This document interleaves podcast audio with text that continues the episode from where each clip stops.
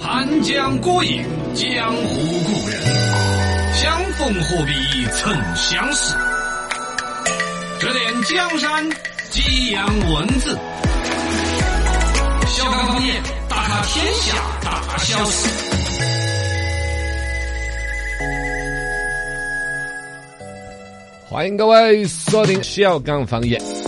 大家好，我是八零后。小刚刚，你好，我是陈林好。小刚刚，对呀、小岗，这个有新感觉了吧？你是哪个？九零后。小小大家好，我是零零后。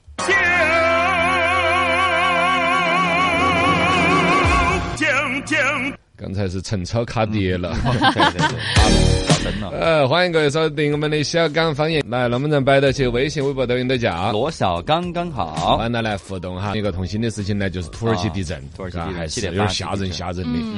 呃，中国驻土耳其的大使馆称暂无中国公民的伤亡，土耳其那边地震是几百人死呃，亡，上嘎呃嗯三现在千八上百千人了，最新的数据是三千八百人。啊，这个还是呃嗯对这两年不太平嘎，哎而且这个土耳其这个地震，你要一天只震两下啊，嗯就让人七点八级的，啊，级别这么高，你都算余震都对不对算余震，还不不算余震那个，算余震嘎。啊不太清楚怎么。打网上应该不现在算都有已经到处都有手机拍视频了之类的嗯发出来的视频，那个楼空然倒塌，对对，还是有点吓人吓人的。而且昨天那个美国还出了一个也是很奇葩的一个极端强寒潮速冻美国的东北部，那个速冻都有点吓人了。哦，在美国的什么新罕布尔市什么州那个华盛顿天文台记录下了夜间风寒温度最低的一次记录，我都反复查，我真的没假的，你才低到好多，低到零下四十度，再往下低哎，哦，是吧？是不是有吓人嘛？我觉得乌龟那最我低的们漠河也就是零下啊四十多度对啊就觉得已对啊经冷得跟啥子一样了，对啊这这更低，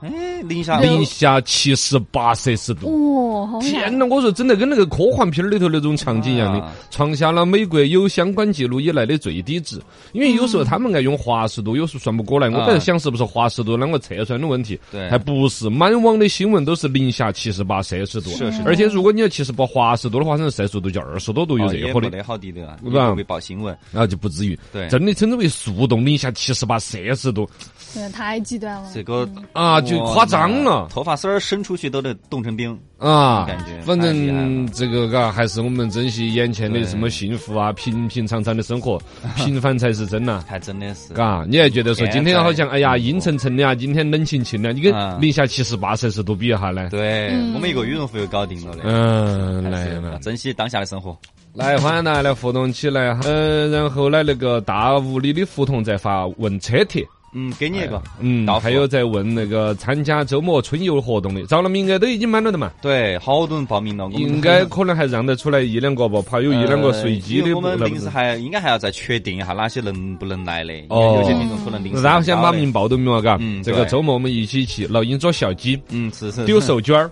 哦 一呃些儿时的游戏，对一起在春游野餐。嗯到现在为止，可能都野餐为主，都不一定野炊吧，嘎。嗯哦也菜还是嘛具体看那个地方啷个适合，可能野餐是最适合的了。是是大家是聚个会，一起乐呵乐呵是一个关键。对，当我们在大家在我们的微信公众号回复报名哈，然后就可以得到相关信息。那确实呢，现在名额不多，嗯，啊、所以可能到时候没有选上您，你也觉得不要觉得呃怎么样，下次还有啊。这个我们这种名额好不值钱的嘛。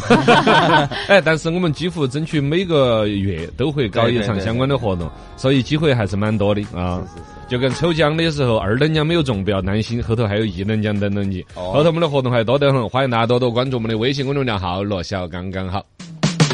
来，我们找到这些是心灵鸡汤啊，是编的段子啊，还是真实的有名人说这些话的？真是的，哦天花板级别的讽刺，嗯，你凭什么认为你十年寒窗能够抵得过我三代从商？哦，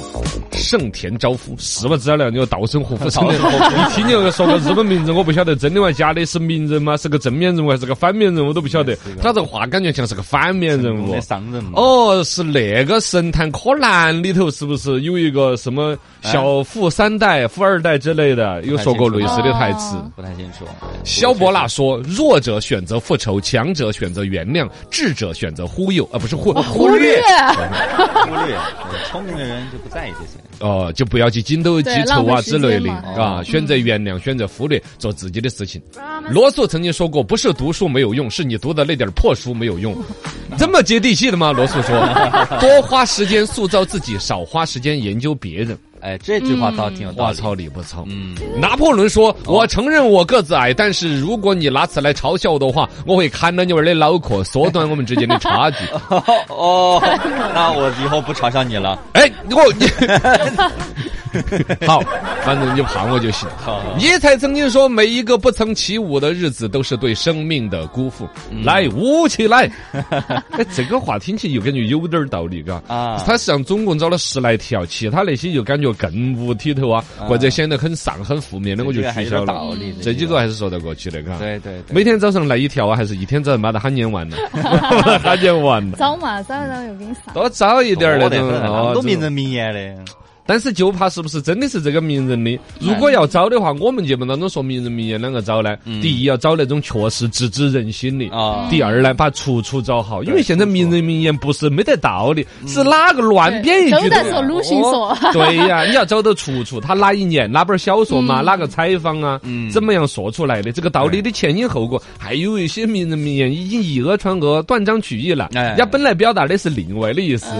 是是，特对别吧是有一些外国人，他是英语说的，然对后呀翻译过来又不对啊。之类的你还有一个典型的就是孔老夫子说了个话，后来传于后世，叫以德报怨嘛。啊后来也有对很多名家来解释，哪个以德报怨？就孔子原话说：“以德报报怨，何以报德？”啊，嗯如果他都整了你，早了，还要你以德报他，那人家不对你好的，你又咋办呢？对呀，人家后有后头那句那个，对后呀，头拿到半头就开就跑不能啊断章取义。是是是，观察，观察，观察观，察观察，八零后观察一下，跟大家观察到一个老奶奶这一次 去北京了，啊上了个新闻了，看到那个嘛？看到了，就是我们四川的一个老奶奶，姓朱，朱奶奶七十岁了，坐火车跑到北京西站嗯她，去啥然子呢后呢，说的是有一个主播喊她去那儿当她的助理嚯，其实应该是抖音上面呢刷到一个，然后呢啊可能打赏了一下，给了一些好处啊，反正各种老奶奶是消费了些在这个主播身上，嗯主播呢在后台就啷个骗人家，说的是你来这儿嘛，我们你来当助理啊助理啊，啊又感觉跟自己喜欢的主播在一起，又还有工资拿，好高兴的事情嘛。嗯，这个年纪都上了这个当了，哦，然后呢，还好呢，在火车站的时候呢，其其他旅客就发现不对，说的是感觉哪有七十岁来当助理的事情呢？对我昨天慌到这个新闻，没有意识到是成都的，然后呢，游游客下街都报警啦，过头警察叔叔一番规劝，老奶奶才说的是，哎呦，不该头脑发热，跑到北京去了。冷静下来了，好想说哦，好在还没有给网红交培训费，那意思是真的就有做这种生意的吗？哦那就是他以一个让网红的名义，就把自己那种所有骗得到的人说来嘛，你来给我当助当助理嗯理。来了之后就在说，哎呦，你这个条件不合格他来人家培训，啊嗯！培训一个助理上岗证儿 啊，什么考试啊，把那儿几千人上万的给你花了，然后就说的是最终你没有被录 取，这个一般都是给那骗那些大学生啊之类的嘛，对啊现在这老奶奶 也骗，他不认了噻，而且网上也分不到年龄啦。哦哎也嗯是，是啊，网上现在什么零零后都打自己是什么张奶奶、陈阿 姨，嗨反而是 我们这种八零后、七零后装自己年的轻啊抖音上面那个都写的十八啊，岁，对呀，你那个都已经十 八岁了现在已经十九岁了，啊，嗨， 喂，啊一直在成长嘛，嘎。哎，哎呦就，是这个要注意到了哈。其实也还说到我们年年轻人跟老人家多一些关注和关爱，嘎。嗯嗯，这老奶奶去当助 理，观察。观察。观察，九零后观察一下，广汉的那个宝宝拉宝宝宝呢节，对宝宝节也是恢复了三三年没有举办了，好盛况空前哦！对看他们发视频，好多，总共拉了有二百二十三队，这个就是那个郭德纲那个相声里头爱说的“满坑满谷”，哦那个视频上面不管高的、低的、矮的地方，全是人山人海二十万人啊，啊。还是有点壮观，这个呢，有些人不接受。其实人家一个传统民传统俗的嘛，而且呢，传统好像说是陌生人的啷个，反正走到那儿登对了，看对眼就直接哦拉到喊你要当宝宝当当干爹干啊，妈，然后说就要给红包，哎对应该象征性的给几块钱就是了嘛，嘎应，该是象征性的给。是哈，对对啊对，这个呢也是他们那边寓意说，呃，给孩子拉一个宝宝呢，意语为给孩子保官煞、保哦平安嘛哦。那种被北拉来当宝宝的又就为了图啥子 呢？就多一个孩子呗，多一个多一个孩子，多我一个就干儿子干女儿嘛， 养 的嘛。哦，你就当干爹了，嘎。啊对呀听起来当干爹怎么就是那么腿的 事情？是啊，又要长大了送礼啊，这你就是盖世太保十三太 太 保好。礼的，你知道？哦呃，好嘛好嘛，来这观察。观察，观察零零后，观察一下，彭州一个业主，他因为就是住在篮球场附近嘛，然后他就嫌这个噪音太大了，于是呢，他就去呃上诉，就是去告他嘛，结果嗯就是法院就驳回了，人家是正常使用嘛，你就应该就你们这忍受年轻人就爱播这种新闻，老人家啥子出去现在都被你们唾弃。 对啊，之前不是还有老人爱跟那个年轻人抢场地嘛，啊就跳广场舞、啊哦滑哟，滑那板个老人家种跟年轻人抢那个篮球场啊，有些要跳广场舞，那边要打篮球啊，还有嗯对停车辆抢得好凶哦，对太婆媳舍得整，原来有把车子跟人家推起走了的啊， 车子整得很那个的 啊。单子跟他站了，啊，哦对，不，老人家里头呢，尤其比如女的到了更年期，男的呢刚退休，心情也很不好呢。嗯反正对于这种噪音啊，年轻人在这儿蹦蹦哒哒的，也还是比较难受就。是，但是那像这种你买房买房子的时候，你就应该注意啊，它就是在那篮球个场附近。哎呀，想不到嘛，哪晓得你们真的要打篮球呢？互相妥协，我觉得这种新闻不能简单的就异嗯化。年轻人胜利了，因为他是篮球场，所以注定该打篮球。我们是在比如说早上几点到晚上八点之前打，我们都是合理的。对但对同时，我觉得我们基本尊老爱幼啊，对老人家的某一些健康的体谅啊，至少要说是互相协调对和尊重为主，不是哪个胜利了。嗯，对，没有一个完美的解决方案。呃，大家对的，互互相相忍尊重忍让，一下嘛尊重。三人行必有我师，轻松来搞，看稀奇，稀奇，稀奇稀奇，真稀奇！成都有个幼儿园的园长叫毛不易，啊其实长得像还是很普通的，长到得像处都有新闻，但真的长得有点像 一模一样真。的像啊！号称毛不易成都分一易。模一样，呃，四川成都一个幼儿园的园长，小伙子穿的 算算毛不易穿的衣裳那种泡泡松松的啊，头发呢稍微有点凌乱，戴一个黑框眼镜儿，对，哦，真的是相当的像。呃，然后呢，问题这个哥姓易呀、看跟毛不易名字还沾一个， 他叫毛不易，你叫易不毛， 易不毛不巴，姓易。易先生表示，学生、家长啊、同事些啊都觉得他很像毛不易，走在路上都还有人认错、签名啊之类的。哦， 呃，毛不易看到都要愣一下，哎，那儿有个镜子啊兄，弟真的是一模儿一样，一毛一样头发、的。脸型、眼镜儿都是一模一样。要说一毛一样的，一毛一一样不一毛 不一，点播点啥子？就毛嗯不毛不易，易点毛不易，嘎，大家喜欢毛不易的游戏可以点一下，在成都你还可以亲近偶像，就轻松一点 了。这个撞明星脸其实还是多幸运的，嘎，啊多对多一个看你幸运想哪的个了嗯啊！而且最关键他神态像，啊笑起来脸嘟嘟的，嘎，啊表演节目的时对多候慈。善的那种感哎觉。，我们三个是不是也走啥子？我们在分析我们江江啊，长得还有点像陈淑 婷，成都 分哦喊婷我去方 庄啊，啊，对呀，强，呃，而且我看陈你啊呃，你你长得有点像陈冠希，你还。你在哎，夸我这是夸 我，那夸你啊，帅 嘛帅看谁谁，你你就当是那夸你嘛长，得像谢霆 锋，哇！我那你这个你们两个就太明显了嘛，不要再分析 了，这是在互相我伤害哦。，对对，具体情况啊，就到网上再去查证一下历史新闻信息。 嗯欢迎大家继续来互动起。先前说了下这个长相，渴望说刚哥长得像徐 峥，是我的发型跟他像 吗？他是光头吗？一毛不拔， 呃，血腥玛丽在问大嫂点哪个？ 对，问大 怎么嫂，还想看大嫂？就是刚才说的 陈淑婷啊嘛，说江江的。哦然后还有再说明星脸的，小啊宝说他自己长得像陈奎安，你怎么子损自己？哎姐很的是说，我晓得刚哥像哪个明星哪，个像著名影星罗小 刚。 我主演的电影啊，在二月十四号将在全国各大院线重播上是是是映。是叫啊，你看我今天是不是有点憔悴？因为昨天晚上去应酬去了，昨晚上已经吃的有点哦跟跟哪晚。个跟哪个？哦啊，也是电影圈的一些朋友，哦又有影视圈的已呀经有两三部电影排就期了哎。呦喂，电影啊，电视剧啊，不得了有一个里边我就演一个师爷，啊尸尸体，师爷，哦哦哦 哦，师爷我哦就听不得人家好。哦，好师爷师哈爷是那我的种份儿好色的那种师爷吗？肯还定是要好色的，不好色的那个演 的。呃，最近因为疫情翻篇儿了，好多人都活动起来，又啊活跃起来，说啊，对的，对要的。要多去惹一下。呃，对的，可以演嘛，嘎。哎，刚才说点大嫂哈，咱们真深度跟大家分析下，狂飙你可真行，行 刑法法的刑，的行那个的行。你来点我来评新闻，线下听众点评。听重点，我来评嗯有点深度行不行？行。黄标电视剧这种火的不得了，里边呢牵扯到很多犯罪的一些东西。其实现在我觉得就已经有点反了，就是说大家喜欢喜欢高高启启强强啊胜过喜欢安心，对 大家想念高启强，想念徐江，想念一些好多反派角色，确实演员都演得好嗯，但是随着剧情的推进，肯定这个剧情的结局是对嗯这些反面角色都要受到法律的制裁扫。黑嘛，贪腐的也好，这些嗯黑黑社会也好，肯定是受到打击。但是这些演员的那种入木三分的演绎，包括你觉得他有没有点当年那个叫做《古惑仔》那种感觉？啊古惑仔》里边我们也知道杀人是违法的，对砍呐砍呐，但是但是那些砍砍杀杀的啊嗯那种兄弟情、仗义那种感觉哈， 义气负得很很很向往啊，的感觉兄弟情 啊，以至于后来就是有人真是有模仿的嘛。有对，全改国耳型各地，尤其像八零后到甚至有一90些后九也零有后都有影也响有。就对于《古惑仔》那种说快意恩仇，哎，有什么对错马上就要砍回来，对什么对兄弟情谊去坐牢替你坐牢，这对典型的违法就。陈浩南是我偶像，啊，实际上这些东西是不是在这个电视剧的同时，把 普法的事儿哎哎应该对弄起来？对你们不能只在里边看演员的表现好，就因为演员而喜欢的角对色它结局，是不能很因为惨这的嗯个故事里边这一段他快意恩仇，这一段他就倏然哇变成了百万富翁、千万富翁，就感觉很爽，就觉得好像很值得学习。你要一直看到最后，他肯定是被法律制裁了的对。啊，而且他害死那么多人，你咋不对呀想想呢？，哦，你包括那些受害者的家庭，对呀，是不是是？嗯，这些要记都着是无起。辜的？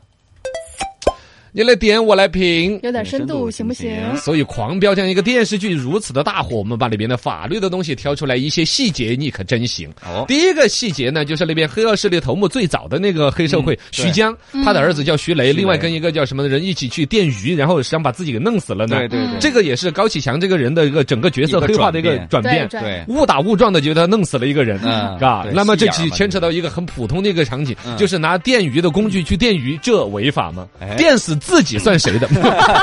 电死自己算自己这的啊是。自己的意外哦但首先电鱼就是违法的，好、实际上在野外的鱼塘电鱼违反了保护水产资源法规，在禁渔区使用电鱼这种禁止使用的方法捕捞野塘鱼，两人行为构成非法捕捞水产品罪。没错。哎，那类似我说一个，那我在我自家鱼塘嗯，用电鱼的方式来电违法吗？